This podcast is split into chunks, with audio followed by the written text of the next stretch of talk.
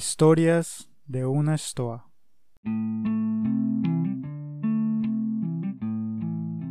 Hoy siempre es un buen día para contar historias y relatos en esta moderna estoa.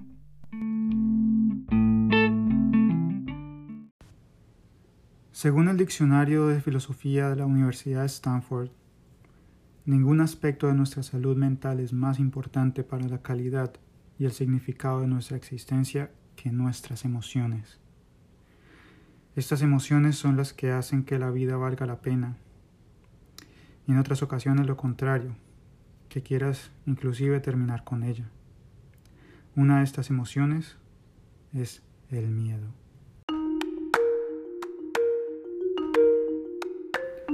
Y sí, vamos a hablar sobre el miedo en el episodio de hoy, que es inclusive una palabra que con tan solo escucharla nos paraliza.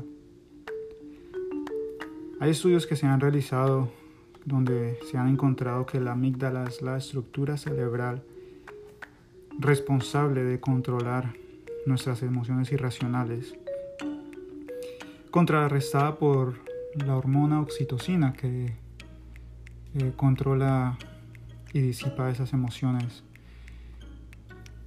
¿Qué piensas tú de esto, Vale? Pues eh, el miedo, sí, yo sé que todo el mundo, como tú dijiste, es una palabra que paraliza, pero es una palabra o una sensación o una emoción supremamente importante para la evolución humana y la cual nos ha acompañado desde nuestros antepasados y que gracias a esta emoción hemos protegido físicamente nuestra vida y pues hemos llegado hasta el día de hoy. Sí, así es. Y hay que aclarar que hay dos clases de miedos. Eh, lo podemos dividir en miedos físicos y miedos psicológicos. Ambos son adquiridos por la experiencia, desde experiencias evolutivas hasta experiencias de vida como el aprender a caminar y golpearte por primera vez. Básicamente ese es el miedo físico, el miedo físico es enfrentarte a un peligro real. el miedo físico es el miedo a algo evidente, eh, por una emoción visible que se pueda manifestar. Los golpes, si tú te caes, aprendes a tener miedo, inclusive de no pasar por el mismo lugar o no caminar eh, de esa manera porque te puedes golpear y caer otra vez, eso te genera miedo. Pero ya el psicológico, estamos hablando de que es algo manifestado por la mente y es quizá el más difícil de enfrentar y superar porque desconoces la razón de este. ¿Cuáles son entonces, Ale, estos, estos miedos? Pues sí, como tú dijiste, esos tipos de miedos eh, se diferencian principalmente en que uno lo puedes palpar, lo puedes tocar eh, te genera físicamente un daño a tu parte corporal y en ello pues vas a, puedes perder la vida incluso. Y el miedo psicológico es generado por una experiencia traumática donde tu mente ha generado eh, un cierto rechazo o has sufrido burla o algo en la situación no te gustó y tu mente inmediatamente relaciona eso eh, con una baja de las producción de oxitocina y te genera una mini depresión, por decirlo así, y la mente cada vez que vayas a estar expuesto a esa misma situación, eh, te va a generar esa misma sensación de ansiedad y no vas a querer repetir ni estar de nuevo en esta situación, pero no te está generando ningún eh, daño físico, no está tu vida corriendo peligro en ningún momento, pero de hecho es de las más fuertes de superar, es mucho más fuerte decirle a, tu cuerpo, a tu cuerpo decirle pasa por aquí, a decirle a tu mente haz esto que en algún momento te causó dolor. Así mismo, y es que los miedos eh, no solamente se evidencian en nosotros los seres humanos, Generalmente podemos ver este tipo de miedos y reacciones en muchas especies de mamíferos. Por ejemplo, el miedo a las alturas o el miedo a los golpes. Si colocamos a, unos polluelos en un nido, tienen inclusive miedo de caerse desde su nido hasta el piso, sino hasta que les toca y la mamá prácticamente los obliga a, caerse de su nido. También el miedo a los golpes en una especie de mamífero, pero estamos hablando de que el miedo es diferente al instinto de supervivencia. Y a esto quiero llegar que, por ejemplo, cuando estamos en el mar y vemos cardúmenes de peces muy pequeños al lado de nosotros, mientras estamos al lado de la playa, vemos de que se alejan de nosotros y hacemos alguna especie de movimiento brusco. Pero esto no, no considero yo que es un miedo, esto es más bien un instinto de supervivencia. ¿Qué piensas tú, Ale? Pues como había dicho, yo creo que tanto para nosotros como para los animales el miedo ha hecho parte fundamental en la evolución y que gracias a él pues estamos todos los mamíferos en este momento, en el punto en el que estamos en este planeta, eh, porque con ellos eh, aprendemos a no cometer el mismo error y o, y, o a mejorar una situación en la que podemos eh, ser mejores y sacar provecho de estas situaciones. Así que creo que tanto para nosotros como para los animales, el, el miedo forma una, un pilar muy importante en nuestra forma de ver el mundo. A lo que quiere llegar es de que uno aprende de los errores, pero uno aprende a, a quitar los miedos. Eh, principalmente el miedo se genera por una situación que no te gustó, que tu mente no disfrutó, que tu cuerpo sintió dolor.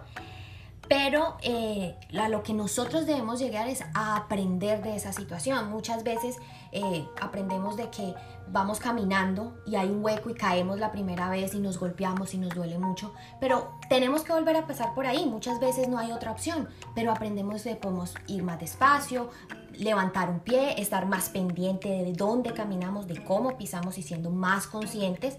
Esa es una manera de aprender y de, y de mejorar y no volver a caer en el mismo, sino observar y estar más conscientes la próxima vez que lo hagamos. Esa en el nivel del físico y el psicológico a, a ser mejores personas, eh, a retarnos a nosotros mismos a esos miedos para ver qué podemos y decirle a la mente, hey, esto no pasa nada, esto no, no me voy a morir, nadie me va a matar, eh, eh, es completamente normal equivocarse.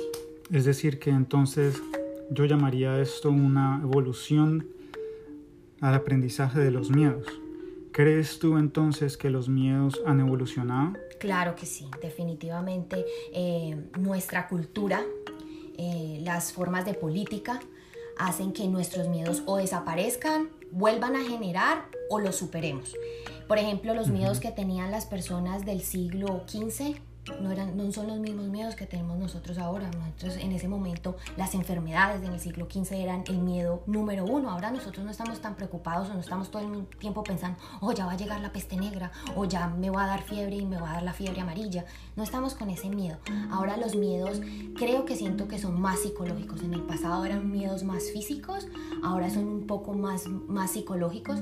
Y pues estos días escuchando un poco las noticias y la medio identificada, los miedos de ahora vienen mucho a la represión de ideas. Así eres diferente, así eres de cierto grupo, si eres de cierta tribu, o si eres de cierta raza, o de cierta raza, o de cierta ideología política, social, religiosa, cultural, cierto país, o de cierto país.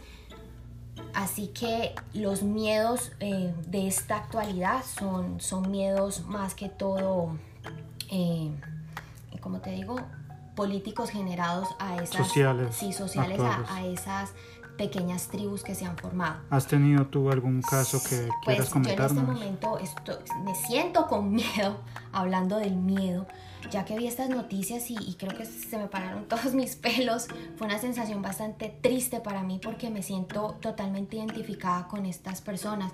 Hubo un par de, de masacres este fin de semana. Bueno, y eso hay aquí en Estados Unidos donde estamos parece ser lastimosamente un hábito ya muy común de, de estos asesinatos en masa. Um, ¿Te sientes afectada por eso? Sí, porque ahora, por ejemplo, la persona que hizo, que hizo este, este terrorismo en un centro comercial hizo un manifiesto directamente dirigido a los inmigrantes. O sea, el, la supremacía eh, blanca volvió a, nuestro, a nuestra actualidad. Ya la habíamos superado y ahorita volvió. Hitler la, había, la, comenzó y ahorita se había apagado y ahorita este presidente está volviendo a, generar esos, esos, esos miedos que ya habían desaparecido. ¿Cómo te afecta esto a ti? No quiero salir, me da miedo salir, me da miedo hablar en público en español. Eh, siento que alguien ya me va a juzgar o me va a tratar diferente o sencillamente puede tener algo hasta algo físico contra mí. Entonces siento que ya no es un miedo solamente psicológico, sino un miedo físico porque siento que ya me puede afectar físicamente. Bueno, entonces al parecer estos eventos sociales nos cambian la clase de miedos a los que nos enfrentamos de acuerdo a la sociedad en la que vivimos. Hay una palabra que causa más miedo aún, inclusive, que se llama la fobia.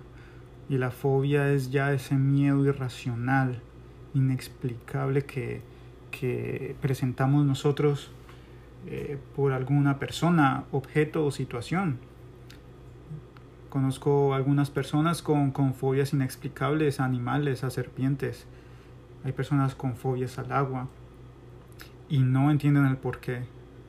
Muchas de ellas simplemente nunca han entrado al agua, nunca han visto una serpiente, nunca han visto perros. Tú me contabas ahorita de, un, de, una persona con sí, fobia. un niño de dos años con miedo irracional. No, el niño no podía ver un perro y, los psicólogos y psicoanalistas no entendían por qué si el niño nunca había sido eh, forzado a un trauma en el agua. Eh, y porque a los perros, perdón, y porque tenía ese miedo tan, tan fuerte. Sí, estas fobias ah, paralizan inclusive mucho más que los miedos, pero quizá una que paraliza mucho más eh, es ese miedo a lo inexplicable, a experiencias que quizá muchos de nosotros hemos tenido y no encontramos explicación.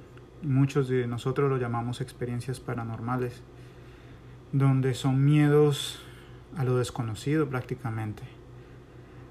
Eh, Ale, ¿tú tienes alguna historia que nos quieras compartir sobre estas experiencias? Pues la verdad, siempre estuve desde muy pequeña eh, experimentando este tipo de cosas.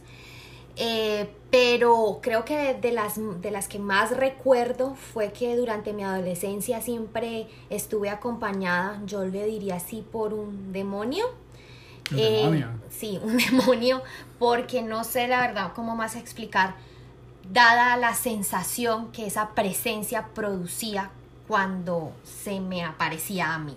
Básicamente sentías miedo. Era un miedo irracional, era un miedo ¿Una casi, fobia entonces? casi descontrolada de, de desesperanza, dolor y un miedo totalmente irracional debido a la presencia de este individuo, de esta, de esta ente, esta, esta identidad que hasta ahora todavía no le tengo eh, respuesta, pero le digo demonio, la verdad, por la sensación y el miedo que producía y la ansiedad que producía en mí. Y fueron muchos años los cuales ya me tocó hasta hablarle, enfrentarle y decirle, hey, déjame en paz. Y esa fue un poco la manera en que fui enfrentando ese miedo, porque hubo varias veces en las que inclusive siento que casi me quería matar. Varias veces intentó ahorcarme y mucha gente diría, ah, es la parálisis del sueño. No, yo sentía que la persona o esa entidad me rezaba al oído palabras inentendibles para mí y a la misma vez tenía como una especie de barba y me rayaba la barba, me rayaba la barba con mi cara y cuando yo lograba como, como volver en sí, mi cara se veía roja y mi cuello se veía rojo. Qué fuerte esa clase de experiencias, es algo que no le deseo a nadie. Eh. ¿Cómo pudiste tú llegar un día y afrontar ese miedo, afrontar ese miedo y poder hablar con esa, esa entidad? El sentirme cansada de no poder dormir. Decir, hey, esto... Eran las noches nada más que Porque era, era generalmente las noches. Inclusive alguna vez se presentó algo físico. Una noche, un día me levanté después de que la noche anterior había tenido, sentido la presencia y había incluso soñado algo horrible. Al lado de mi cama había una mano tallada, no tallada, pintada, con, con los dedos, con los huesos de la persona. Y no pudo haber sido alguien que haya pintado esa mano. Eh, de un día, de una noche para otra yo estaba dormida y era al, justo al lado de mi cama. Así que nunca tuve explicación eh, pero un día decidí enfrentarlo porque dije, esto no está bien, yo tengo que vivir mi vida, no vivir con este miedo. Así que esa mano en, la pared, como lo dices tú, fue lo que logró dividir este miedo de algo real a algo que quizá muchas personas considerarían como un sueño. Exactamente. Eh, las veces que pasó lo de la mano y cuando se me vio la mano eh, alrededor de mi cuello y mi cara irritada y la mano pintada en la pared, ya mi familia, mi madre que me decía, no, tú estás loca, eso es un sueño. La gente, eso son sueños, eso es parálisis del sueño. Cuando ya la gente vio esas formas físicas ya representadas en algo físico, sí, ah, sí, es algo más.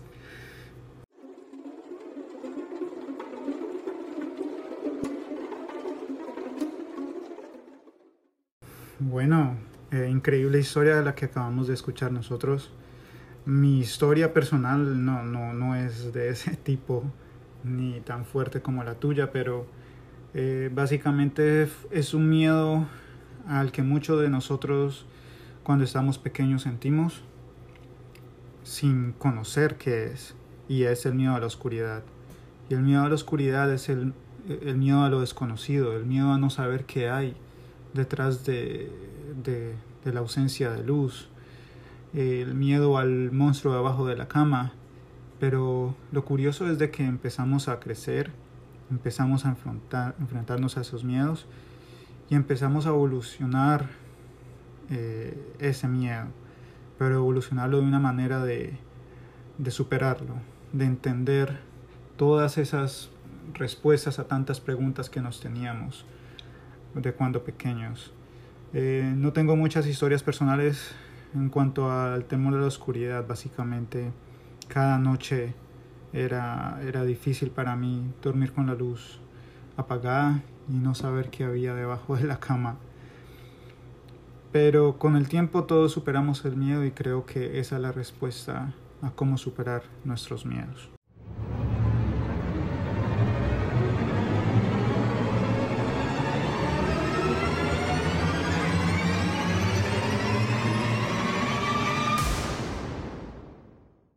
Ok amigos de esta maravillosa dimensión, vamos a concluir este tema tan importante del que hablamos hoy con una eh, frase, con un quote de Nietzsche, Friedrich Nietzsche.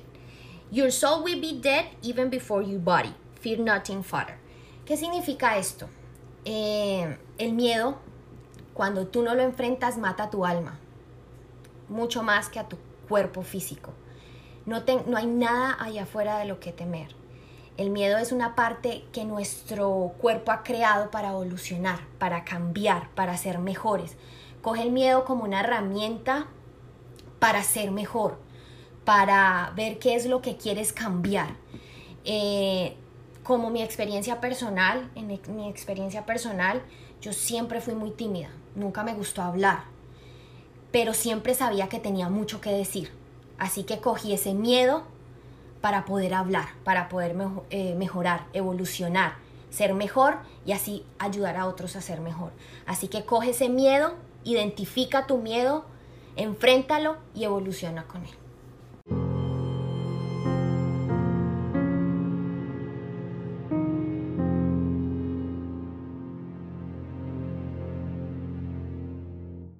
Bueno, y así concluimos este segundo episodio en nuestra Estoa de Historias. Muchas gracias por acompañarnos en este capítulo y adiós.